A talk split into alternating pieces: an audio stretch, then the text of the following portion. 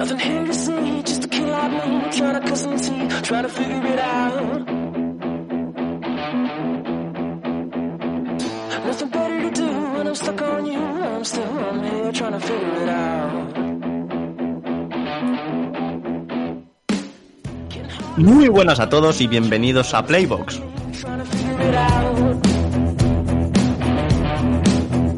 El programa intelectual aquí en Onda Polígono here trying to figure it out.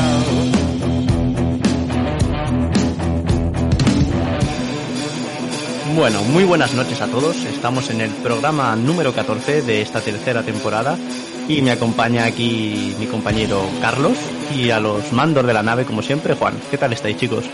¿Qué tal? ¿Cómo estás? Pues yo estoy un poco ido de la cabeza, o para meterse en llamada de fuera, vamos aquí en a voz después de tanto. Nos, nos Tres está temporadas, un programa 14 y me meto ahora en... ¿Cuántos, cuántos programas llevamos eh, en total en Playboy? Pues 14. 60, 70. Sí, pues así, más o menos. y has dicho esta vez que te estabas aburriendo mucho que preferías hablar. Sí, ya, bueno, bueno, bueno. Ya lo siguiente es ponernos a hacer directos.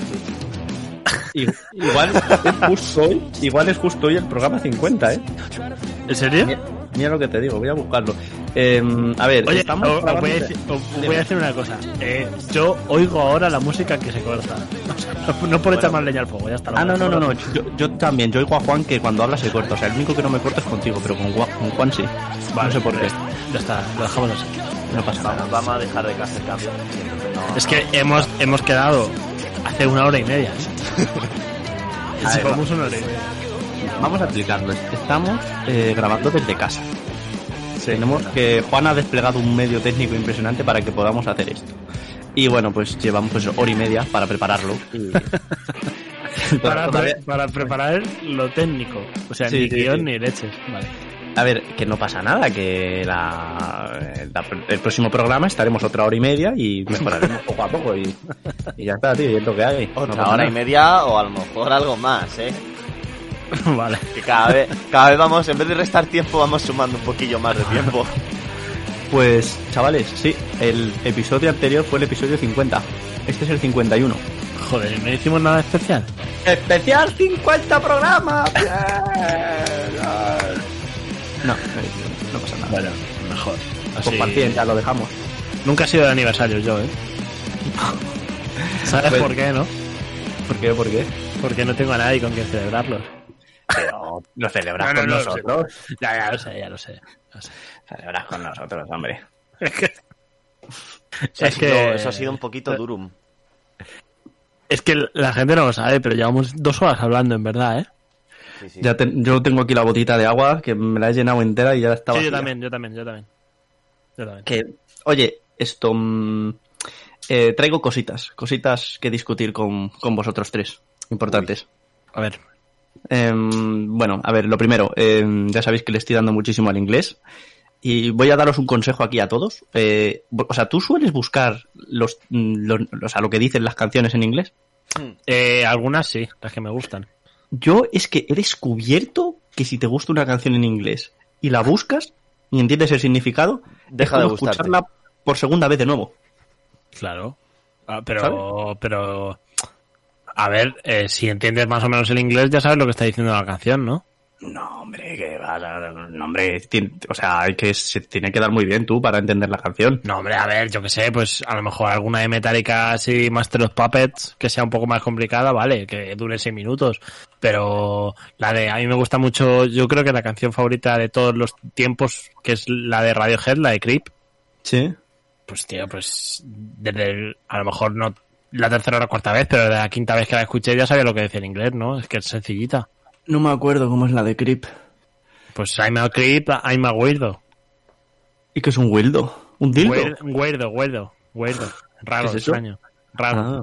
extraño. No, eh, Es que esa no, esa es muy emo para mí, yo esa no la escucho. Your skin makes me cry, ¿sabes? O sea, tampoco hay que tener un C1, como tienes Vale, tú. vale, vale. No tengo un C1, eh, no te flipes. sí, sí, pero lo vas a tener. Lo vas a Mira, el, otro, el otro día hice una prueba de inglés, tío, del Cambridge, y me salió que decía, te puedes apuntar a un, B, a un B1 o a un B2. Y yo, hijo de puta. Pero a mí, siempre que hagas algo test de esos, me sale eso, ¿eh? pues dicen normalmente que dan para la alta. Así que, bueno, en fin. Bueno, da igual. Que había una canción que busqué el significado, Sí. tío, y no me lo esperaba para nada. O sea, voy a preguntar. Eh, bueno, tú, Juan, ¿Queen escuchas? Bueno, a ver. Sí, Eh, la de Bohemian Rhapsody. sí. Eh, ¿Sabéis de qué habla la canción? Eh, sí, sí, ¿De sí, qué? claro. Pues de un hombre que ha matado. ¿Ha matado? Creo que ha matado a, a otro. No sé si. Es que no lo busqué hace tiempo, ¿eh? Pero Sí. ha matado y se lo está diciendo a su madre, ¿no? O le está escribiendo a su madre. Yo, o sea, sí, es así, pero yo juraría, tío, quiero decir, la canción habla de la pena de muerte. Y ¿Sabes? es que no me acuerdo muy bien. O sea, ya te digo que sí que sí que la busqué la letra, pero no me acuerdo muy bien de la letra cómo era. Pues, pues sí, macho, la, la canción habla de, de la pena de muerte. Y claro, yo en la canción, yo decía, bueno, dirán cosas random, pues no, porque empieza a decir en Galileo, Galileo, y yo, bueno, pues sí, no, no estará significando nada la canción, pero cuando busqué la letra, me quedé un poquito congelado, como diciendo adiós. No, no, pero lo de. Es que no me voy a poner a cantar aquí en directo, ¿no? ¿Verdad? Y encima ¿Por? menos Bohemian Rhapsody, pues ¿por qué no? Porque. eh, pone- Es que son ganas de destrozar una canción. No, tío, no tiene por qué. Pero a ver, espérate, que lo mismo. la- el trocito de Mama, además, es muy. Mama. uh, es que ya me Te oímos- cantar. te oímos súper bajito, Juan. Porque me, he no, alejado, no- me he alejado del micrófono a buscar a ver si encuentro la canción, pero aquí no la tengo. Ah, yo tengo las lyrics aquí. La tengo en el otro lado. Bueno, que. mm, Pero bueno, a pues tampoco hay mucho más. Hay mucho- eh, hay mucho. que tú crees que habla de la pena de muerte. Sí, sí, porque mira, hay un momento que dice, bueno, que es, dice, Mama, I just killed a man, ¿vale? Sí, eh, put a gun against his head, ¿vale? Y aprieta el gatillo, tal, no sé qué, vale, muy bien. Eh, y, luego dice, too late, my time has come. Eh, y luego dice, a ver, más letra, por Dios, ¿por qué no sale más letra? Es que.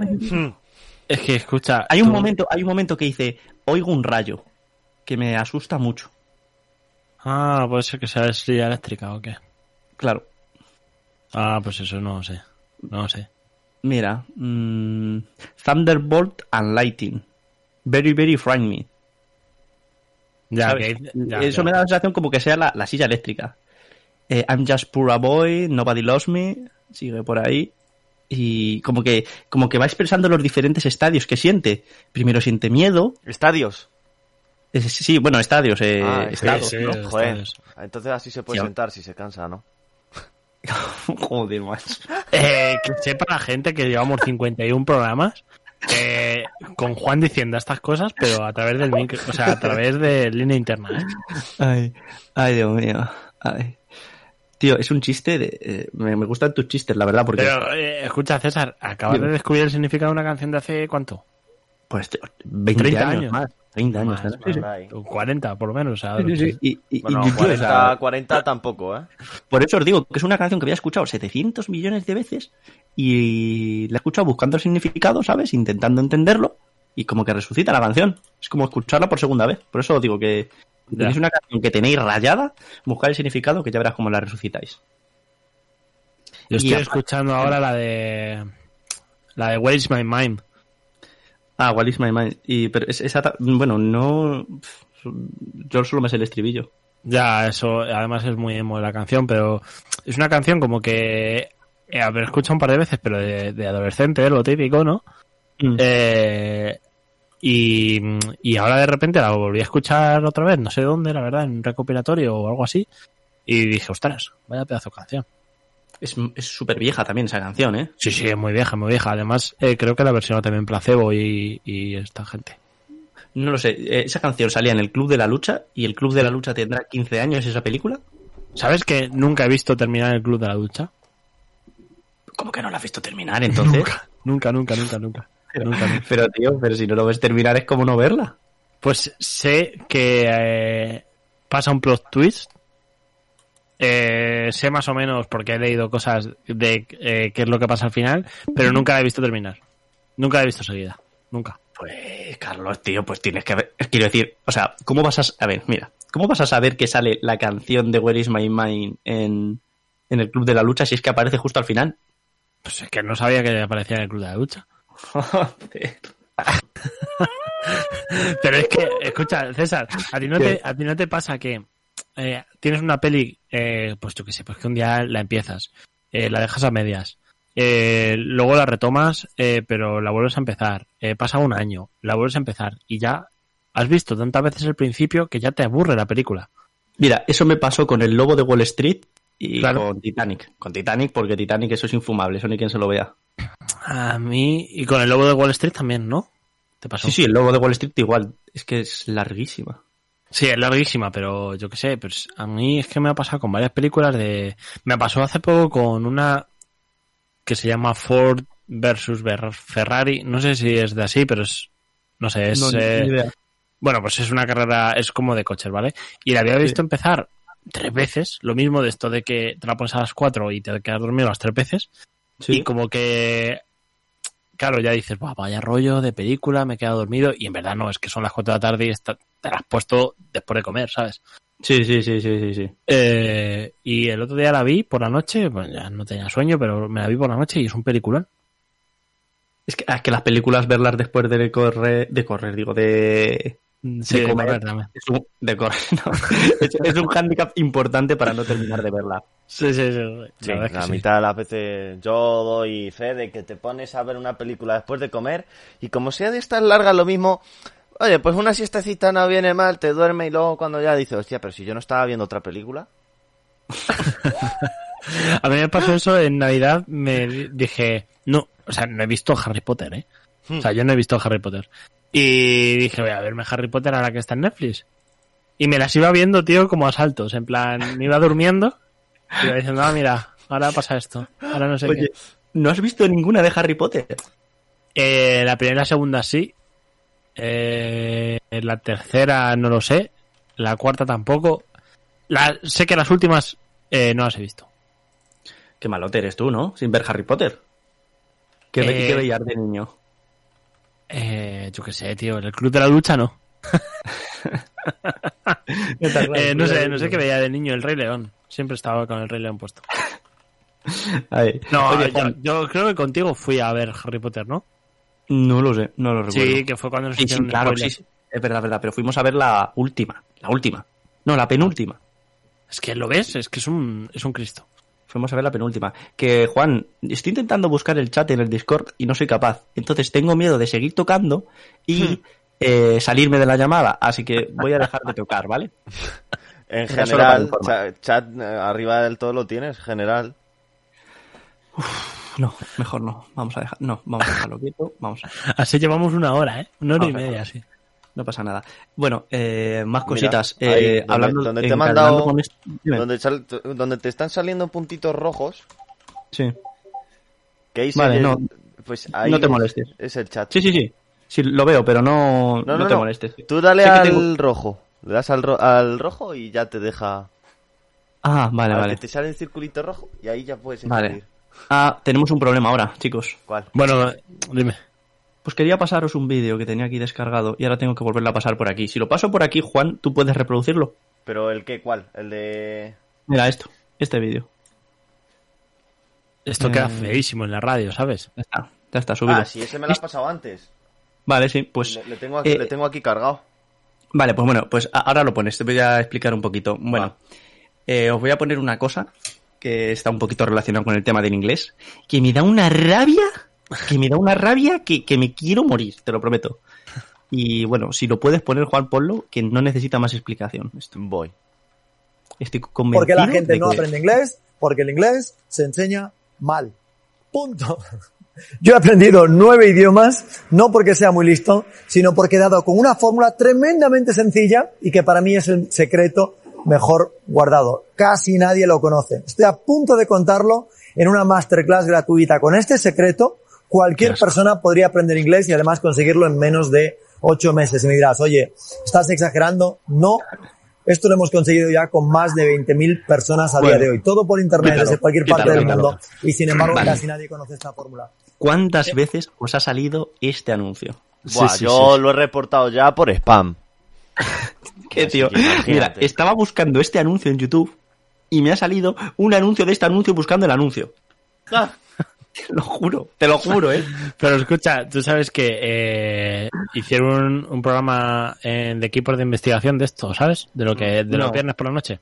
No, no, no lo sé. Sí. Cuenta. Y, y, bueno, se hicieron un equipo de investigación de si era verdad que tú podías escuchar idiomas o qué veracidad tenía esto o si Sí. era una estafa, ¿sabes? Si tú te podías... Sí. Y le ponían a un niño que le decían, bueno, un niño no, que a lo mejor tendría 14 años. Y le decían, bueno, eh, ¿tú estudias inglés? Pues no, se me da bastante... Y le decía al niño, pues se me da bastante mal. Y, y le decían, vale, pues mira, eh, hemos contratado a un experto eh, que dice, pues, que te vas a poder aprender inglés en, yo que sé, en un mes. Tres meses, dice, ocho meses por ahí. Este tío cogían a un tío No, que decía, en un mes, en un mes vas a probar la asignatura de segundo de bachillerato. Eso Sí. es lo que decía. Entonces, eh, le daba como una grabación y se la ponía por la noche. Sí. El niño mientras dormía, se la ponía por la noche. Entonces iban haciendo un seguimiento semanal. Sí. Y claro, le decía, es que era, me- yo me partía en mi casa, porque le decía, le empezaba a hablar inglés el, el, joder, el tío este, el maestro, sí, empezaba, pero el maestro que decía que aprendía inglés, ¿vale? En un mes. Sí. Y decía, venga, eh, what, eh, how, how old are you? Y el, Sí. y el tío, eh, ni papa, ¿sabes? Sí. y decía, How old are you? y el tío, en plan, no sé. Y bueno, el niño decía, eh, I'm Carlos. Y el otro, no. Te estoy preguntando, How old are you? Y decía, ah, te- I, I'm 14. Y decía el otro, ¿ves? Le decía en la tele, ¿ves? Sí que sabe inglés. Y la presentadora, hombre, eh, ¿no cree usted que es porque le está sugestionando al alumno? Porque se lo ha dicho, cho- se lo ha dicho usted casi. Dice, no, no, no, no, no. Dice, además esta es la segunda, la, primera lección. Iban, después de tres semanas, eh, escuchando inglés el tío por las noches, y no tenían ni papa de inglés. Y es que era muy gracioso ver la, o sea, cómo iba, era el seguimiento. En plan, le preguntaba cosas, y el niño, ni papa de inglés. Y, y claro, eh, el, el tío decía, sí, sí, sí, sí, sí, sí, lo está sacando, pero poco a poco, poco a poco. Yo espero que no sea el mismo criterio que están utilizando estos señores para, para hacer esto. Pero me ha hecho algo mucha gracia de, bueno, aparte de que me da una rabia, que yo creo que me, o sea, yo no quiero alentar a la violencia, ¿vale? Pero si me encuentro a este señor por la calle, pues igual me quito la mascarilla y le grito a la cara. Claro, pero no, no quiero alentar a la violencia. ¿De acuerdo? Es solo un comentario. El caso es que he estado leyendo los comentarios que hay, tío, del vídeo este y te partes. Sí, Pone ¿no? uno, pone uno. ¿Por qué la gente no aprende inglés? Porque ve tus anuncios y prefiere pillarse los huevos con la tapa del piano. Que se le coge mucha rabia a los anuncios, ¿eh? Yo sabes el que, el que tengo mucha rabia, el de Winted. ¿Cuál es ese? El de, El ah, Vinted, Vinted, sí, el- sí, sí, Vinted, que eh, vendes tus cosas por internet. Sí, sí, sí, sí. Y sale una pareja y yo, pero Dios, me dan unas ganas de reventar el móvil. Pero bueno, pero ese yo qué sé, tampoco tienen... Mira, Además, se nota que la voz de ellos no es la, no es la de ellos. ¿por? Está doblada, porque Ah, está doblado. Sí. Ay, pues no me fija en eso. Sí, sí, está Pero eso doblado. ya es la mitad. Bueno, no hace falta caliente a la violencia porque la gente también pone aquí. ¿Alguien sabe dónde vive? Es para quemarle la casa. Claro. Mal anuncio, buen meme. Perfectamente equilibrado. Bueno, eh, perfecto. Perfecto. Bueno, pues eso era, eso era mi aporte. Muy bien. Eh, Juan, ¿tú quieres aprender inglés en menos de ocho meses? Bueno, se puede, se puede intentar. Pues ya sabes, contacta con, con este señor, Pues, mm, con, el, con la Mientras- frente un poquito amplia. luego salga mejor que decir open the window para que la mosca fly. Yo creo que, que con eso bien llega. A ver, tú deberías hablar muy bien inglés porque eres de esta generación que se ha criado con el inglés, quiero decir. Yo no No, hablo eh. muy bien inglés, pero oye, por lo menos me defiendo y si me toca defenderme con alguien en inglés, más o menos, de una forma u de otra puede llegar a entenderme, que eso ya es un avance. Y, mm, a ver, Luego llegas al Reino Unido como hicimos nosotros y ni papa. Claro, y pides tres trenes. How old are you? Eh, three trains, please. Three train, yes. Yes, please. Algo, fue algo parecido, ¿eh? No te creas que... Sí, lo hemos contado aquí ya varias veces, ¿no? Sí, sí, lo hemos contado. Ah, Eh, y o- em, otra última cosa. Otra vez Sí. que me llama el señor. ¿Otra vez? Otra vez. Otra ¿Cómo vez me que? llama. Que no hace nada más que llevarme el señor últimamente, tío. Pero ah, es que estás envejeciendo rápido, ¿eh? Fue el puto cartón de los huevos, tío. Si es que no me tengo que dar la vuelta al hablar, o tengo que llevar un gorrito de estos así que me tape la coronilla y. ¿Sabes? Te- te tienes que hacer el degradado, pero para arriba en vez de para abajo. se, lo, se lo voy a decir a mi peluquero. que me suba más el degradado. Sí, sí, eso es bueno, eso es bueno, eso es bueno. No lo había pensado. Te han llamado otra vez señor, pero por algo en concreto. Nah, estaba en el supermercado y mm, estaba pendiente de mis cosas, en- mirando el móvil, y me dijo la cajera, señor, señor. Y me giro y le digo, "Eh, yo soy señor. y ya se empezó a reír. Y me empezó a hablar, me empezó a hablar de usted para vacilarme. Eh, muy bien, tío. Pues nada, pues. Yo qué sé. Eh, el otro día, eh, otra cosa que me ha pasado. El otro día fui a, a- al hospital, pero a un hospital. Como me ha puesto el seguro médico, el, Sí, sí. el- el- este, el- trabajo, pues digo, pues voy a ir. Tú sabes, eh, tú sabes, César y Juan, que las enfermeras ahora tienen menos edad que nosotros. Sí. Hombre, claro, por supuesto. Hostia, pues yo eso no lo tenía asimilado. Es que voy muy poco al hospital, ¿eh? pero es que yo no lo tenía asimilado. Claro, claro, claro que sí. Quiero decir, si una enfermera termina la carrera cuando tiene son 20 cuatro años, no, 22 24. años. Increíble, pero increíble. O sea, es que no me acabo de acostumbrar a eso. Pero Pues, pues. enfermeras y policía. Otro día un policía que tendría mi edad. Los policías, los policías son un poco más mayores porque al final tienen que sacar su posición y es normal que tarden más. Pero una enfermera es terminar la carrera y a trabajar. Entonces, Yo no, yo no me acabo de acostumbrar a eso. Lo llevo muy mal. Es como, mm, como lo que a ti te pasa con señor, a mí me pasa con, o sea, no concibo. No concibo mí- que alguien con mi edad esté pues en un puesto i- importante. a mí me hace gracia. A mí me hace Lo que- gracia, la verdad. ¿Te hace pasa no es gracia? que- A mí no, que no, pasa es a no mí es no me da ninguna pasa es que te seguridad. da envidia el que alguien tenga un puesto distinto al tuyo. De esa calidad. Ya, pe- eh, pero Tú sentado en una silla, él... Pues no eh, me da ninguna seguridad, ¿sabes por qué? Pues, pues, a ver, que no es, por, no es por poner muerdas a las enfermeras en este caso, pero es por decir, joder, yo en el trabajo... Cuidado que eh, te quedas sin palmeritas, me- ¿eh?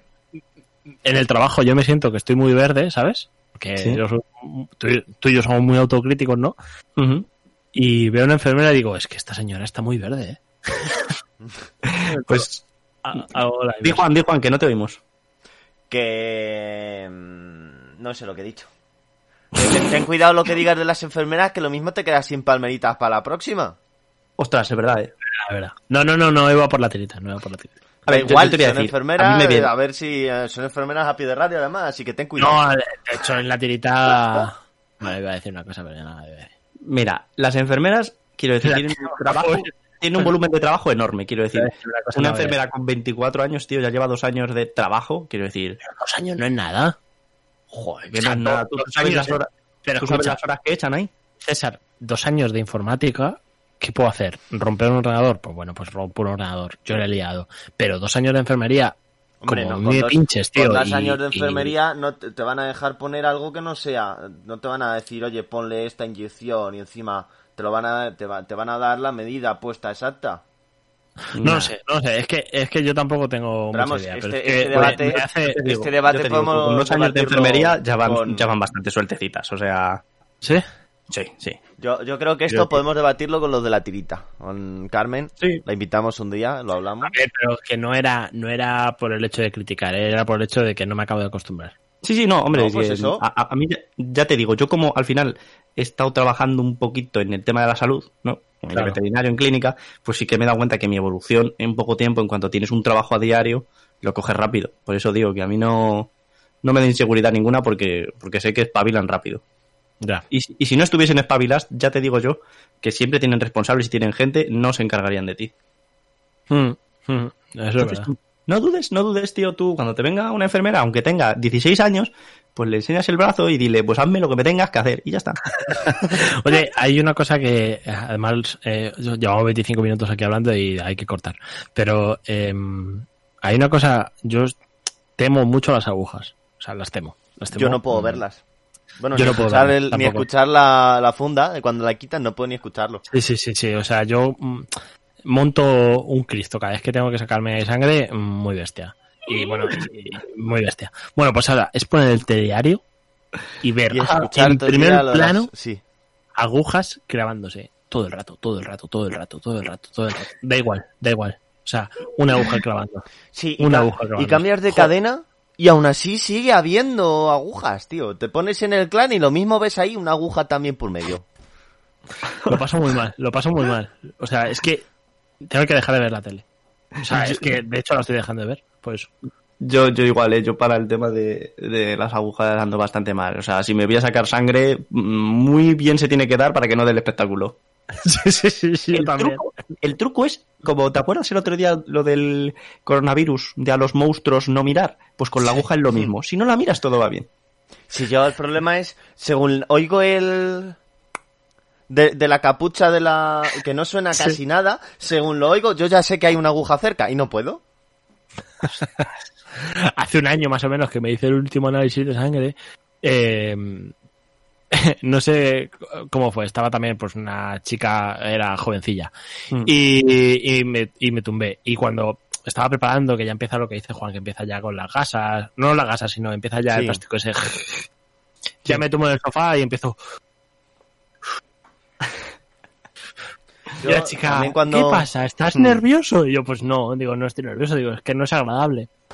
No te preocupes. Y no sé qué, o sea, yo cuando me pongo nervioso me, me da por hacer el payaso. Y me dice, bueno, eh, ¿en qué brazo quieres? O, o dónde quieres? Y digo, lo que sea, pero que sea rápido e indoloro. La dije así, ¿eh? Rápido e indoloro. Y se empezó a partir de risa. O sea, empezó a partirse de risa, la di un ataque de risa. Y, y tuvo que venir una señora mayor, que supongo que era la, La jefa, seguro. responsable, o yo qué Mm. sé. Estaban tres chiquitas, chi- o sea, estaban tres jóvenes y una mayor. Y tuvo que venir la mayor a pincharme porque la otra se partía de risa. Ya, a mí Porque me dije, pasó algo, rápido y por favor. A mí me pasó algo por el estilo. Cuando me, me tocó hacerme también unos análisis de sangre y tal, empieza, digo, escucha, yo me voy a poner muy tenso. Como me digas que me, que me ponga menos tenso, voy a seguir estando más tenso. Y se pone a hablarme y me pregunta, oye, ¿y dónde vives? Y digo, que tú, hazlo rápido y no me entretengas. Que no... Y, pero que ¿dónde vive? Digo, en mi casa. Entonces, eso, en una sala había, yo qué sé, tres, cuatro, cuando no había COVID, que te juntan en la sala tres, cuatro personas y el resto de gente mirándome. Y yo tenso, y que, que no te pongas tenso, que no hace falta el... Digo, termina que rápido, por favor. Y es nada, que cuando nada, entregas el lo pasé- volante y, lo pasé y muy empiezan mal. a sacar los tubos, en plan, venga, uno, dos, tres, y, y a mí me han llegado a dar hasta seis, y yo he Sí. dicho, bueno, es que no tengo, no tengo tanta sangre. No, hombre, a ver, ¿qué, qué- cuánto en cada tubo que va? ¿10 mililitros? No sé, lo paso muy No, mal. no. tío, lo paso muy mal. Depende, depende del tubo y que te den. cómo suena la sangre entrar en el, en el, en el tubo a presión, tío, es que es, es desagradable, tío, es que es desagradable. A ver, yo, yo lo paso mal cuando tardan, cuando tardan, pero si no, no. No yo, sé, lo, tío. yo lo paso mal desde el momento en que me dicen, oye, te tienen que sacar sangre. Así que... Oye, llevamos 28 minutos, de verdad. Sí. Va- vamos, a, vamos a hacer una pequeña pausita y, y volvemos, que tenemos que preparar bien la cabeza. Eh, Vale, ¿Qué hacemos? pues- ¿Ponemos un poquito de musiquita mientras? Yo creo que sí. ¿Qué, pon- qué ponemos por aquí? Em, A ver, música, pon- música feliz. ¿Tienes música feliz? Necesitamos Tengo felices, música de fiesta. música para eh, música como si nos fuésemos a, a quitar sangre como si nos fuesen Uf, uf. a sacar sangre Eso va a ser que no, ¿eh? No, eso no. Para eso no. Es- eso no, eso no No, tenemos. pero Solo- tengo, tengo este. ¿Cuál queréis? ¿El A ver. Extended Mix o el normal? Normal. El normalito. Pues venga, vamos a tirar con el normalito. A ver si lo quiere cargar el... Ahí está. Y lo ponemos. venga hasta luego Hasta ahora.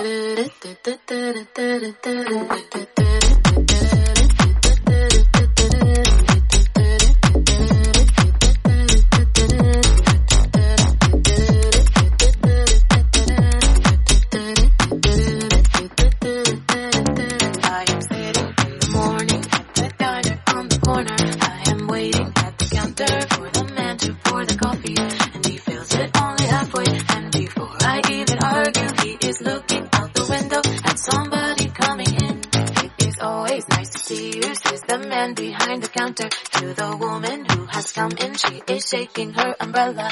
And I look the other way as they are kissing their hellos. And I'm pretending not to see them. And instead I pour the milk.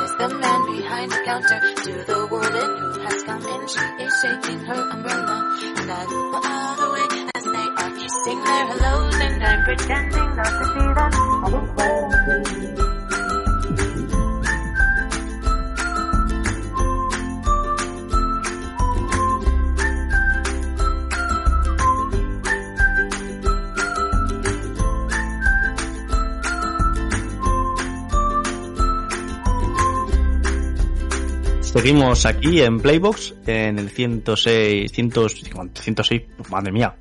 107, 107. 107, 107.3 de la FM. A mí también me pasa a veces, ¿eh? Madre Pero mía, ¿sabes tío. por qué? Porque lo miramos en el cartel de, del espejo. Claro. Iba a, decir, iba a decir radio, radio 3 en vez de onda polígono. Bueno, Más que, ojalá. Bueno, no, no, no, ojalá no. Siempre con respeto a esta casa. Bueno, pues seguimos aquí en, en Onda Polígono, en Playbox, y vamos a empezar a tocar temas serios. Eh, no sé si a nuestros oyentes les estará gustando este formato que tenemos de intentar hablar de cosas serias, pero es lo que necesitamos hacer un poquito, ¿no? Y bueno, no sé si la música nos estará molestando, estará muy alta. Yo la oigo bajita. ¿Tú cómo la oyes, Carlos? Yo es que directamente no lo oigo. Pero bueno, da igual. está, O sea, supongo está, que está bajita, como- bajita. No sé Vale, está vale. así, si Vale, quieres. está perfecto. Bueno, chicos, eh, para todos los que nos estén escuchando, coger, coger un papel y un bolígrafo porque vamos a explicar unas cosas que nos llevan hablando de ellas un año y todavía no hemos terminado de entender. ¿Te puedes imaginar, Juan, de lo que vamos a hablar? Pues creo que no. Ahora mismo no, no. Vale, bueno, eh, chicos, vamos a hablar eh, de todos los temas de estadística que nos han ido hablando durante este año entero que hemos tenido de COVID. Nos han hablado de un montonazo de términos que nos hacíamos más o menos la idea de lo que es, pero en verdad no tenemos Pero claro que- el es concepto. que yo todavía no sé qué es eso. Es que creo que no lo han dicho suficientes ve- veces por ahí, por la tele. Entonces, creo que No, no. estoy un poquito El COVID, el COVID desactualizado. nos ha ¿eh? quedado claro lo que es. Sí, eso creo que sí. Pero, pero bueno, mira, vamos a empezar por el principio, ¿de acuerdo? Eh, los primeros términos que empezamos a, a oír de estadística en todo esto, cuando empezó la pandemia, fue, eh, empezamos con la PCR, ¿vale? Una PCR, eh, prueba imprescindible para detectar el coronavirus. Que ahora, ahora las hacen anales.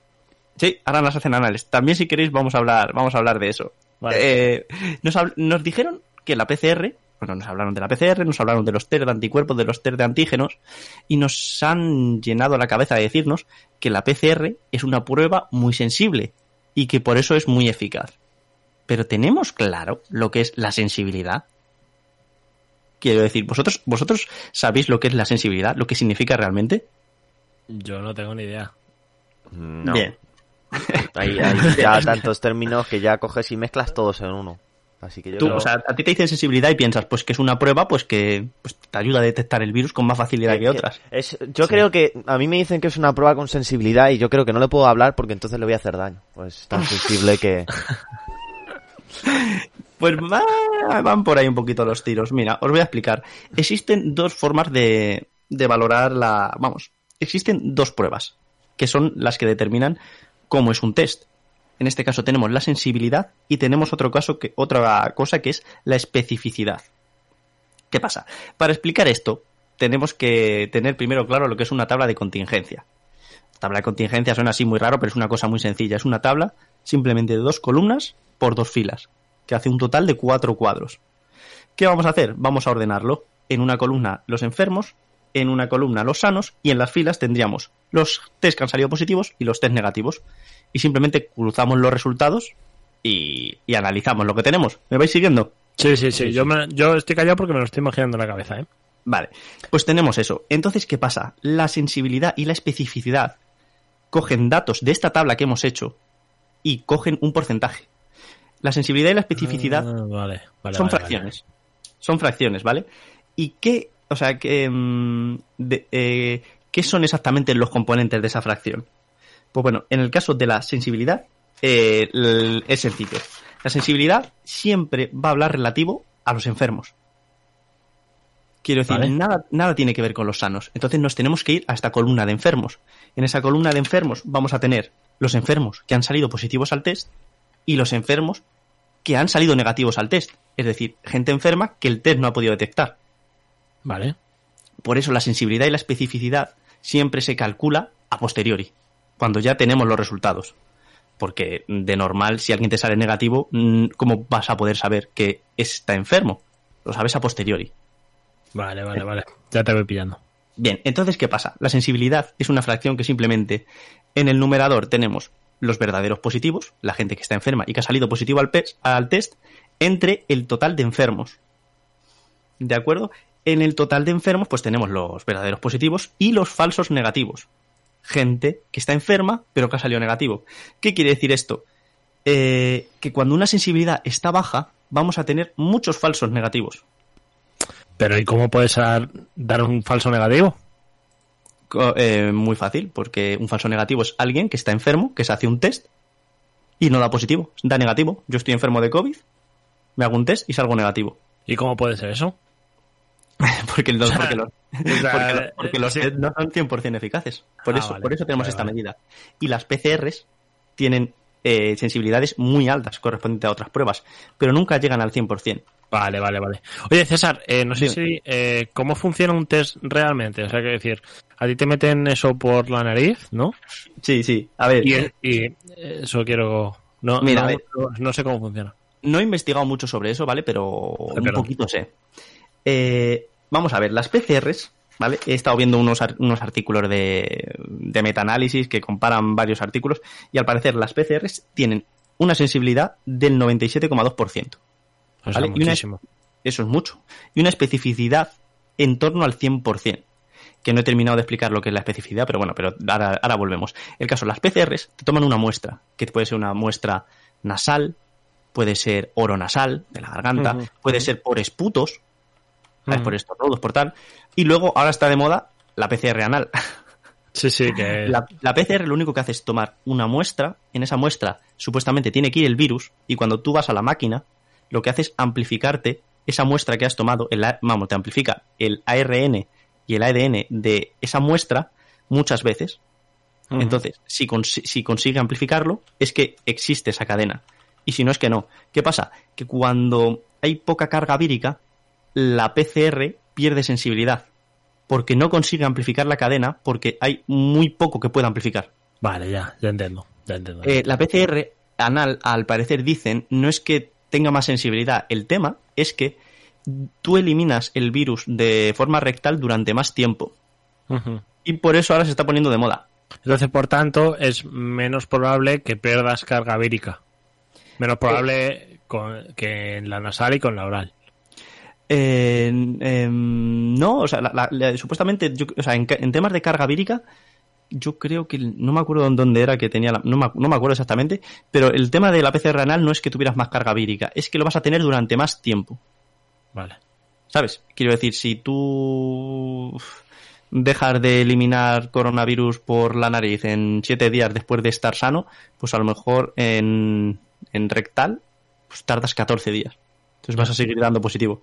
Eh, es, por, es por eso por lo que se, se está empezando a usar. Y si no lo es, por favor que venga alguien y me corrija. Ahora es cuando nos Eh. llaman por línea interna, que ahora no tenemos, pero nos llaman por línea interna de la tirita y nos dicen, oye, dejad de meteros en este tinglao, que no estáis acertando. Ojalá, por favor. Qué pena que no estamos. Si estuviéramos emitiendo en directo, macho, sí, Sí. que nos podrían, nos, podrían corregir directo, nuestros colegas. Además, este, en este programa hablaron de esto, ¿eh? Sí, hablaron de esto. Mm, Sí, eh, bueno, hablaron de las PCRs anales y cosas de esas. Buah, madre mía, como las esté contradiciendo o algo, me van a, me van a asesinar. Nah, Bueno, no Un poquito solo. Eh, Siempre Bueno. decir que esto ha sido de broma y ya está. Bueno, no, no pasa nada. Si tenéis dudas, siempre tenéis que consultar a los expertos. En este caso, eh, tenemos en nuestra casa a un programa que se llama La Tirita, que se dedican a hacer esto todos los días. Como, como has recogido cable, ¿eh? Ya, hombre, nos ha fastidiado rápido. El caso, ten- Vale. tenemos la sensibilidad, que la sensibilidad mide la capacidad que tiene una prueba para detectar a los enfermos. Pero luego tenemos la especificidad, que es la capacidad que tiene la prueba para detectar a los sanos. En este caso, tú has visto que las PCRs normalmente como que ha habido falsos positivos. No Mm, sé si sí, sabes lo que sí. decir. Gente positiva, pero que no ha estado enferma. Pues al parecer es la especificidad la que se encarga de que no haya esos falsos, esos eh, falsos positivos. Y sin embargo, la especificidad está en torno al 100%. Entonces dices, ¿qué está pasando aquí? Vale. Si es, si es una prueba tan específica, ¿por, por qué nos dan falsos positivos? Pues eh, el- el- la cuestión no es culpa de los test, es culpa de la distribución que hay del virus. ¿Qué te quiero decir con esto? Todo esto depende de la prevalencia. La prevalencia, creo que no han hablado mucho de ello en, en las noticias, pero bueno, por eso te- término importante. La prevalencia es la- el porcentaje de población que está enferma en un determinado tiempo. Vale. Eh, tiene que ver algo con la incidencia, pero bueno, lo de la incidencia lo vamos a ver después. Entonces, ¿qué pasa? Imaginémonos la prevalencia. Tenemos una prevalencia del virus que es del 10%, ¿de acuerdo? En una población de 1.000 personas. Tenemos 900 sanos, 100 enfermos. Bien. Eh, dentro de los sanos, vamos a hacer test, al igual que en los enfermos. Hacemos test a los 1.000. Imagínate que tenemos una prueba que tiene una especificidad del 99%, muy alto, y sin embargo tenemos una sensibilidad del 95, un poquito más bajo. Pues ¿qué va a suceder? Va a suceder que en los sanos, en la gente que tenemos sana, van a salir 891 negativos. Es decir, la prueba, la prueba va a acertar, va a tener negativos. Pero sin embargo van a salir 9 falsos positivos. Gente que es positivo pero que está sana. Y luego nos vamos a los 100 enfermos y tenemos 95 que van a ser verdaderos positivos y 5 que van a ser falsos negativos. Esos cinco falsos negativos son gente que está enferma, pero que el test no los ha detectado. Bien, ¿qué pasa aquí? Aquí pasa que puede haber una confusión, que es bastante normal, y es que tú, si lo miras desde otro punto de vista, dices, Lenies, de mil personas, 95 que han dado que estaban enfermas, o sea, que han sido PCR positivas, resulta que, o sea, de, no, perdona, de 104 personas que han dado positivo, resulta que 95 sí estaban enfermas y 9 no. Entonces dices tú, pues vaya test más flojo, ¿no? Que uno de cada 10 va a dar mal. ¿Sabes lo que te quiero decir? Sí, sí, sí, sí. todo esto, todo esto es culpa de, de este factor, de la prevalencia. Si la prevalencia fuese mucho más alta, 50% por ejemplo, el número de falsos positivos sería más bajo. Vale, y, eh, vale, y el vale. número de verdaderos positivos sería más alto. Entonces esta comparación sería diferente. ¿Qué pasa? Que cuando la prevalencia es muy baja, todos estos falsos positivos que se escapen van a parecer muy grandes porque los verdaderos positivos, la gente que está enferma, es poca cantidad. Entonces es comprensible que con una especificidad cerca del 100% sigan saliendo falsos positivos porque se están haciendo muchos test y al final eh, la carga, o sea, la prevalencia que tenemos en España es, es alta, es preocupante muy alta. Mm. pero estadísticamente para estos resultados es baja. Entonces, por eso es comprensible que, que la prueba falle. Vale, vale, vale, vale. Vale, ya lo entiendo. Ya lo entiendo. Solución para que la prueba no ¿eh? falle, te quedas encerrado en casita, no te pones en contacto con nadie y así no lo, no lo puedes pillar. Que eso es lo que nos llevan ofreciendo como solución todo el tiempo y es lo que hay que hacer y, Y es lo que no hacemos, y es lo que no hacemos. Exacto, que ese es el problema. Bueno, nosotros sí. Nosotros, eh, nosotros, nosotros somos sí, unos- pero- unos- un ejemplo a seguir. Claro. Fíjate que yo término, cuando llego de dime, clase por la- las 10 de la noche, yo llego, estoy en mi casa ya, en mi casa, me siento en el sofá y me dicen mis padres, oye, ¿no te vas a quitar la mascarilla? Digo, yo, yo qué sé, ni me acuerdo que la traía puesta. Dice, bueno, pues nada.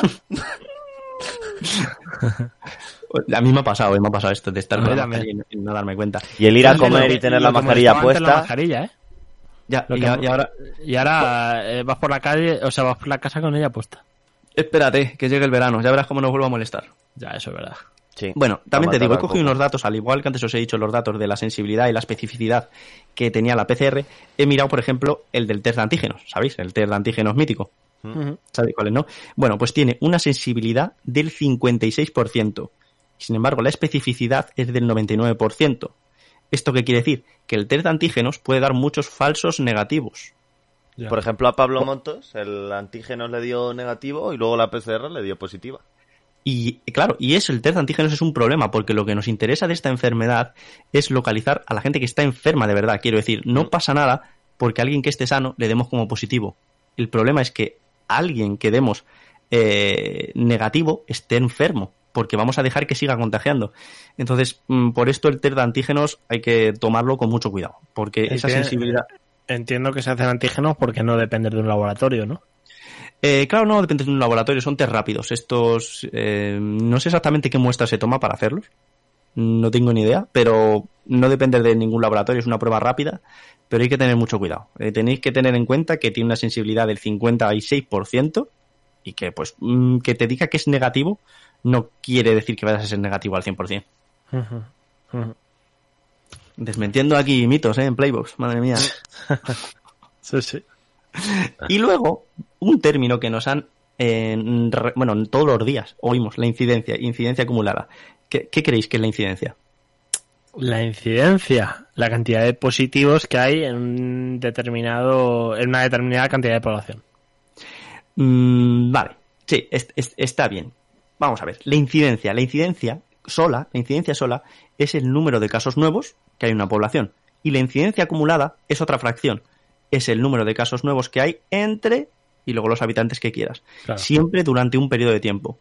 Ujú. Estamos acostumbrados a oírlo entre 100.000 habitantes en 14 días. Eso De hecho, en la primera ola me acuerdo que había mucho jaleo porque se daban los positivos de las últimas 24 horas. Claro, Entonces te daban unas, unos datos que, que no eran los correctos, ¿sabes? Es ahora todas las noticias te dan los datos eh, de incidencia acumulada, mejor que los positivos de las últimas 24 horas. De hecho, no sé si lo tendrás tú estudiado, ¿eh? porque esto me estoy acordando ahora, pero eh, surgen retrasos en la comunicación de los positivos. Entonces, los datos que da ahora el Ministerio de Sanidad el lunes, por ejemplo, bueno, el lunes es un esto porque ah, eh, dan los del fin de semana, pero el miércoles, por ejemplo, dan los positivos del, del martes y, del, y los retrasos del lunes. ¿Sabes lo que Claro. digo? Sí, sí, sí, sí, sí. Entonces no dejan de. Sí, sí, tienen cierto cierto retraso los datos, claro. Sí, sí, Sí. pero es, es normal, ¿no? Quiero decir, es, es comprensible. Sí, pero, pero por eso es mejor fijarse en la incidencia acumulada. Comprensible, pero aún así es peligroso. Correcto. Sí, bueno. Eh, de, de todas formas, aún la incidencia acumulada, claro, te dicen la incidencia acumulada en 14 días. Pero, claro, sí, pueden hacer referencia a los 14 días anteriores. Depende. Bueno, sí, pero que está, está mejor entender eso que, como tú dices, los que te digan los casos por día. Porque Claro. al final te vas a equivocar. Claro, claro, correcto. ¿Qué pasa? Bueno, una, el otro día teníamos tú y yo una pregunta muy tonta, que era, bueno, si la incidencia acumulada se mide por cada 100.000 habitantes, ¿cómo miden la incidencia acumulada de una población en la que hay menos de 100.000 habitantes? Claro. Yo entiendo una regla de tres, ¿no? Entiendo, no lo sé. Sí, sí, bueno, es, es una tontería. Simplemente sería coger el número de casos nuevos de una población Mm, fraccionado por la cantidad de población que hay. Claro. Por ejemplo, yo qué sé, Guadamur. Imagínate, 10 casos nuevos entre 2.000 habitantes, ¿vale? ¿Qué nos da? Nos da que hay un 0,5% de enfermos en esa población. Y ahora que cogemos, pues ese 0,5%, que bueno, eh, no en porcentaje, lo pasamos a números en- a, a número 0,005, lo multiplicamos por 10.000. Ya está. ¿Cuánta incidencia acumulado, acumulada tenemos en Guadamur si tenemos 10 personas enfermas y es una población de 2.000? 500. Claro. Claro.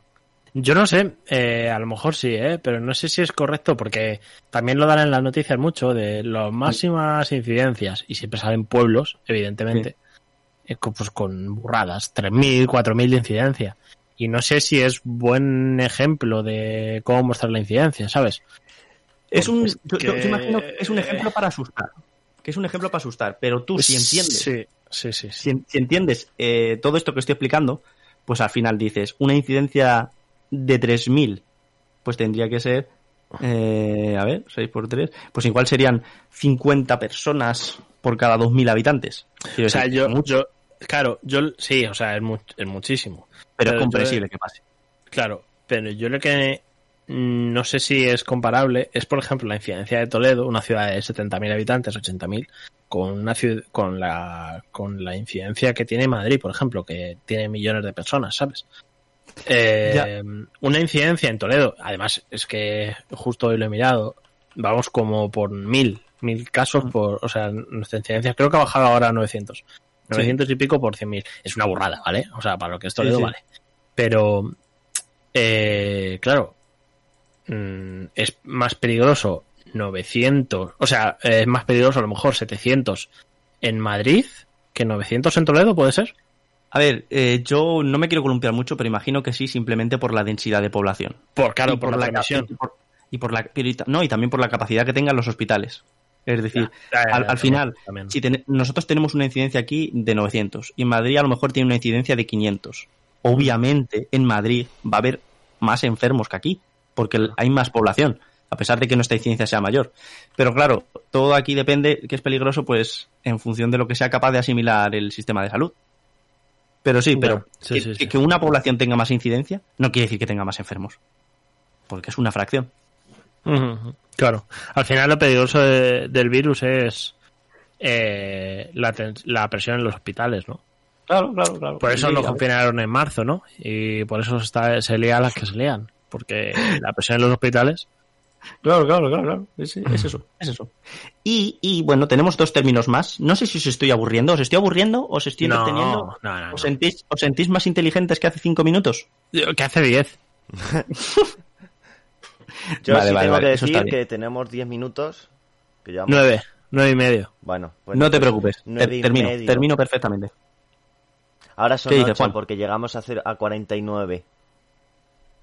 Vale, tranquilo, no te preocupes, termino eh, clavado. Tenemos otro término que han hablado mucho, que de hecho me has preguntado tú antes, Carlos, la positividad.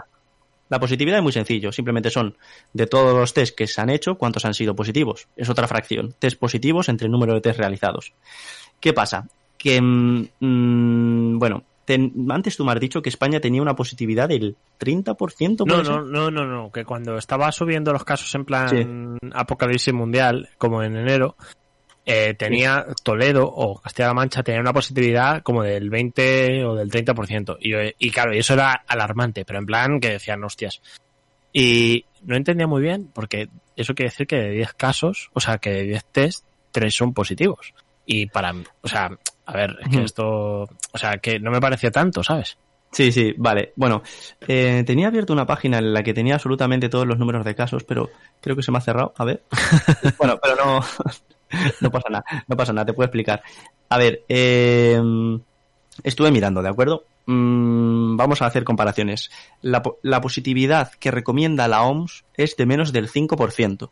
Sí, sí, En, sí, sí. en Australia tenemos positividades del 1%. Sin embargo, si nos vamos a países latinoamericanos, tenemos positividades del 20 al cin- al 50%. Claro, pero no entiendo por qué la OMS recomienda menos del 5%. O sea, quiero decir, es que menos del 5%. Eh, es que no sé por qué. A ver, eh, la positividad es una medida muy útil, mm, no tanto para saber el número de infectados que tienes, sino para saber el control que estás llevando de los infectados que tienes. ¿Qué te quiero decir con esto? A ver, tú si empiezas a hacer test a gente que solo tiene síntomas, a gente con, con síntomas, pues, lógicamente vas a tener una positividad altísima. Quiero decir, si solo haces test a la gente que está en la UCI intubada, pues vas a tener un 100% de positividad. ¿Qué Vale, pasa? vale, Que vale. cuanto más bajes la positividad, quiere decir que más test estás haciendo en... Claro, más a lo está grande. controlando. Más está Claro, más, más lo estás controlando. Y también otra cosa es el número de test que haces. Quiero decir, si, como te digo, si solo haces test a gente enferma y encima haces pocos, pues vas a tener positividades altísimas. Vale, Por eso vale, vale. es más, más que una medida de, de saber la infección que tienes en el país, que eso sería la incidencia, la positividad es para saber exactamente el control que estás llevando de, de los enfermos. Vale, vale, vale, ya entiendo. Vale, Por vale. eso te digo, si haces 10 test y te están saliendo enfermos, es como, uff, estás esperando mucho, aquí está pasando algo. Quiero decir, lo típico que van a la cola, ¿no? De esta gente para, para hacerse los test, ¿sabes? Eh, No sé si has ido a hacerte una PCR a- aquí. No, a- no, eh, a mí nunca me han hecho PCR. Bueno, pues hacen una cola aparte para que estén todos esperando. Pues si de cada tres, o sea, de cada diez, tres estuviesen enfermos, pues en esa cola estaría eh, un tercio de la cola tosiendo. Así. Mal, mal control, mal control. Eh, sí que es verdad que hay, eh, hay una hora, eh, pero ¿has terminado ya o no? Mm, Que me, queda, me queda solo un concepto. Veamos, di el último concepto. Bueno, el último concepto que tenemos respecto a la vacuna, ¿vale? Nos han, nos han estado hablando de eficacia y nos han estado hablando también de efectividad. Imagino que pensaréis que son términos iguales. Parecidos. Pues so- son parecidos, pero no son iguales. La eficacia es relativo a eh, los resultados que se han obtenido en un ensayo controlado aleatorizado. ¿De acuerdo? Que es un ensayo que se hace que ahora te explico. Y la efectividad es relativo a esa eficacia que tiene la vacuna en la población. La efectividad se comprueba después, al lanzar la vacuna. Y la, o sea, la efectividad se comprueba cuando la vacuna ya está en, en el mercado, en la población. Y la eficacia se comprueba antes. Sabemos la eficacia, la efectividad todavía no, pero la acabaremos sabiendo. Vale. ¿Qué pasa? Eh, ¿Cómo se mide la, la eficacia? Eh, muy sencillo. Mira, te voy a poner el ejemplo de, de Pfizer. Pfizer cogió a 46, no, 43.000 voluntarios, ¿de acuerdo? De estos voluntarios, pues vacunó a la mitad y a la otra mitad no. Entonces, ¿qué hizo? Dejó que pasara el tiempo y que vieran a ver si se infectaban. Resul- bueno, no tengo los datos exactos, pero bueno, pero vamos a inventárnoslos un poquito, ¿vale? Porque he estado buscando en diferentes sitios y unos me dicen que se infectaron 170, otros 94. Bueno, no lo sé, no lo tengo claro, pero para el concepto nos vale igual. Se enfermaron, imagínate, 94. Entonces Pfizer cogió de esos 94 y dijo, vamos a ver a cuál les hemos puesto la vacuna. De esos 94 tenían 9, enfermos con la vacuna y 85 enfermos sin la vacuna. Entonces simplemente hicieron otra fracción, 85 entre 94, y eso les da el porcentaje de gente que, se ha, infe- que ha infectado eh, sin tener la vacuna. Entonces, a raíz de ese porcentaje, establecen la efectividad de la vacuna, un 90%. Al final todo lo hace. Todo lo hacen por estadística, ¿no? Sí, sí, claro, todo hace por estadística. Por eso digo que la. eh, para que os deis cuenta de lo que es la efectividad, ¿sabes? Que no es que. O sea, la eficacia. Que no es que hayan cogido y hayan infectado un montonazo de gente y luego le hayan Mm. puesto la vacuna. En plan de, a ver cuál enferma. No, no, no. Mm, hicieron una prueba con muchísima gente, vieron los que enfermaron y de esos que enfermaron ya echaron las cuentas. Y dijeron, pues eh, hay tanto porcentaje de probabilidad de infectarte si no tienes la vacuna. Y en función de eso, pues dijeron la capacidad que tiene la, la efe- la eficacia de la vacuna. Ya. Bueno, ¿habéis entendido? Sí, sí, sí, sí, sí, sí. Sí, sí, sí, sí, sí, vale, vale, vale, vale. Que yo creía, tío, yo, cre- yo creía que, que hacían eso, que cogían, que te, que te, que te o sea, te ponían la vacuna y luego te infectaban, pero no, no, no funciona así, no funciona así porque no, no sería viable. Vale.